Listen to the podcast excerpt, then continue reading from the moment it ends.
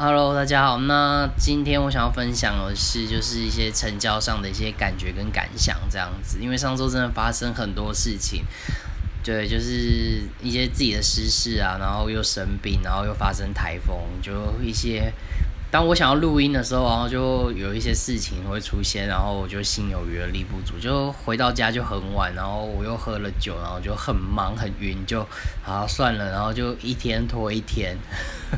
然后就拖到今天了。我，然后今天我开始录音的时候，我就觉得日记真的很重要诶，就是它可以把事情的脉络啊、逻辑那些记录下来，要不然像我现在开始回想，我就觉得真的蛮片段，就要努力去把它拼凑起来。那其实这次录音我稍微有点紧张，因为我不是那么一个口齿清晰流畅的说话的一个人，这样子。那这个案子的话，其实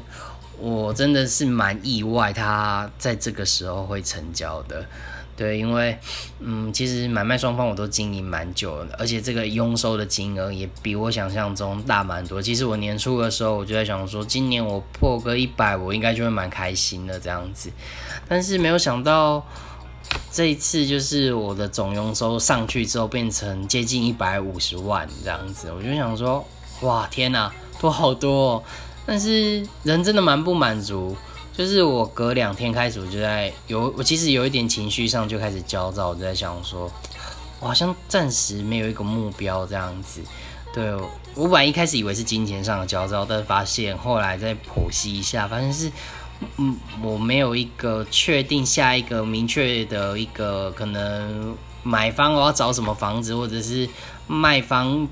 比较可以卖的，我可以持续再经营下去的那一种案例。我一时之间这样找不到，所以我就有点焦虑，就是有一些负面情感就跑出来，然后，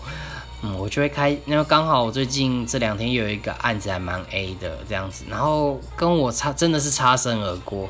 对，然后我就有一些负面情绪跑出来，然后我很不喜欢这些负能量，就是我有点嫉妒同事这样子，我，对我会，我会。一稍稍一点点就不希望他们可以成交，就是那种比较心态跑出来。但是这这个真的是一个很不 OK 的心理状态，因为其实那并不会帮助到我。对，就算他没有成交，那那又如何？对，也不一定是我会成交，而且那也不会让我进步。对，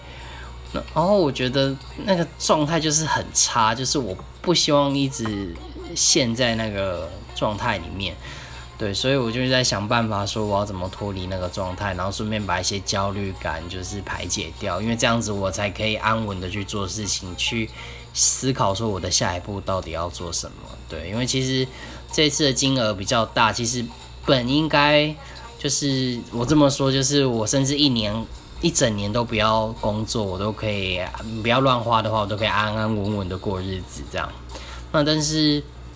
如果说就是我，嗯，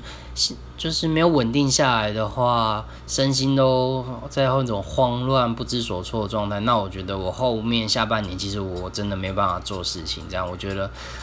就是也许我根本因为会这样的状态一直持续下去，会做很多错误的判断，这样子操之过急啊，或者是说就是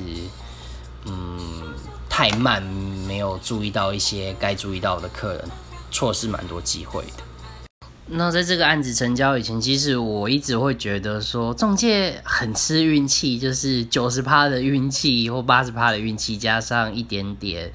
诶说话技巧。但是这一次成交，我才发现，因为我做那么多事情，都是一点一点在累积，累积到最后，然后这一次整个就是收获下来，整个果实摘下，都是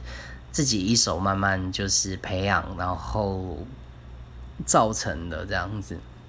就我再也不是之前一些幻想或者是一些错觉，就像可能大家会认为说中介就是出一张嘴巴，然后讲讲话就有很多钱。也许以前是真，也许以前景气好的时候是真的可以这样做，但是现在就是整个大环境并不是那么优，这个才是真正在考验说，就是怎么去经营。一个案子，一个人怎么去做一个人？我觉得做中介就是在学做人。你怎么做一个人？你怎么去展现你自己？就是你去你去接触一个买方或屋主，你在观察他，其实他也在观察你，他怎么去相信你这个人？你跟他说的是真的，你跟他不是在骗他，你跟其他的业务不一样，这个才是我觉得最重要的。那我以前会很多就是一些想法，就是说我现在是不是要很多特别的一些话术？对，甚至要一些很刁钻的技巧这样子，但我发现对我来说那些不是并不适合我这样子。我觉得那些还是多少有用，但是我觉得那些东西并不是适合我，而且我不是那么一个会去费那么多心思想这些的人，所以要我应记那些事情其实也没有办法。但是有时候我觉得那些技巧是可以提高成交速度这样子。对，但是对于后续的话，我觉得好坏我不知道，因为我其实我真的没有试过。对，但是我我自己本身比比并不就是比较不倾向那一个方向去走。对啊，那这案子另外一个比较有趣的地方是，哎，他是我第一个介绍给买方的案子，就是因为他我才会认识这个买方。对，那中间当然还有其他案子，我有介绍给这个客人，但是因为时间上真的配合不起来，或者是时机不对，就是都没有办法相遇啦，或者是真是更连碰面都没有办法，房子都没办法看，所以也没有什么下一步可以做。对，结果最后成交了，也是这个第一个案子，就是结缘，这个头跟尾都是他，这样我就觉得真的。冥冥之中有他的那个缘分在这样子，因为如果太早遇到，如果这个买方很早上来台北看房子，但那个时候屋主不愿意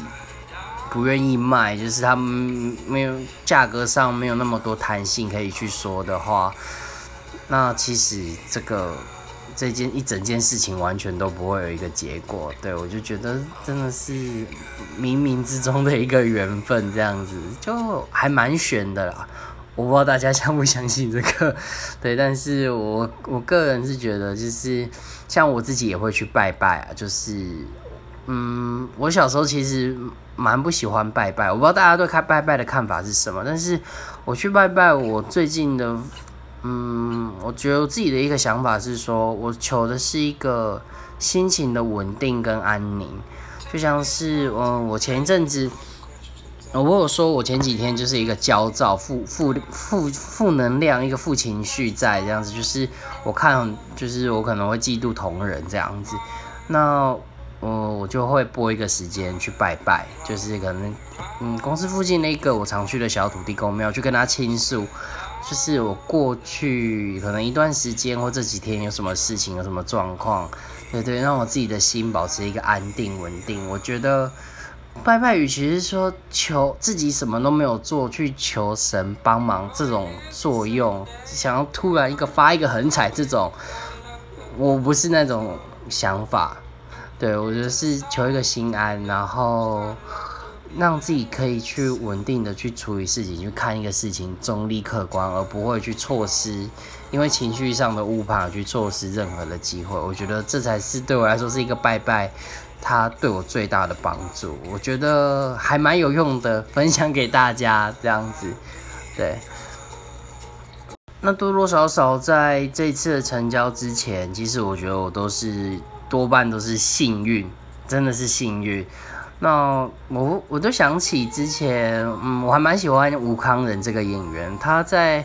诶，TVBS 有一个节目，他说到就是他他很努力，然后也觉得他很幸运，他在得奖。那他希望说他接下来的成功会是除了幸运跟努力之外，还有一些不意外的偶然。我超爱这句话，我也希望这句话可以变成。就是我自己一个努力的目标，就是我之后未来的一些成交越来越多，可以是一些不意外的偶然，对，是我自己可以掌控，然后我可以安排，我知道说我在做什么而完成的，大概是这样子。今天谢谢大家。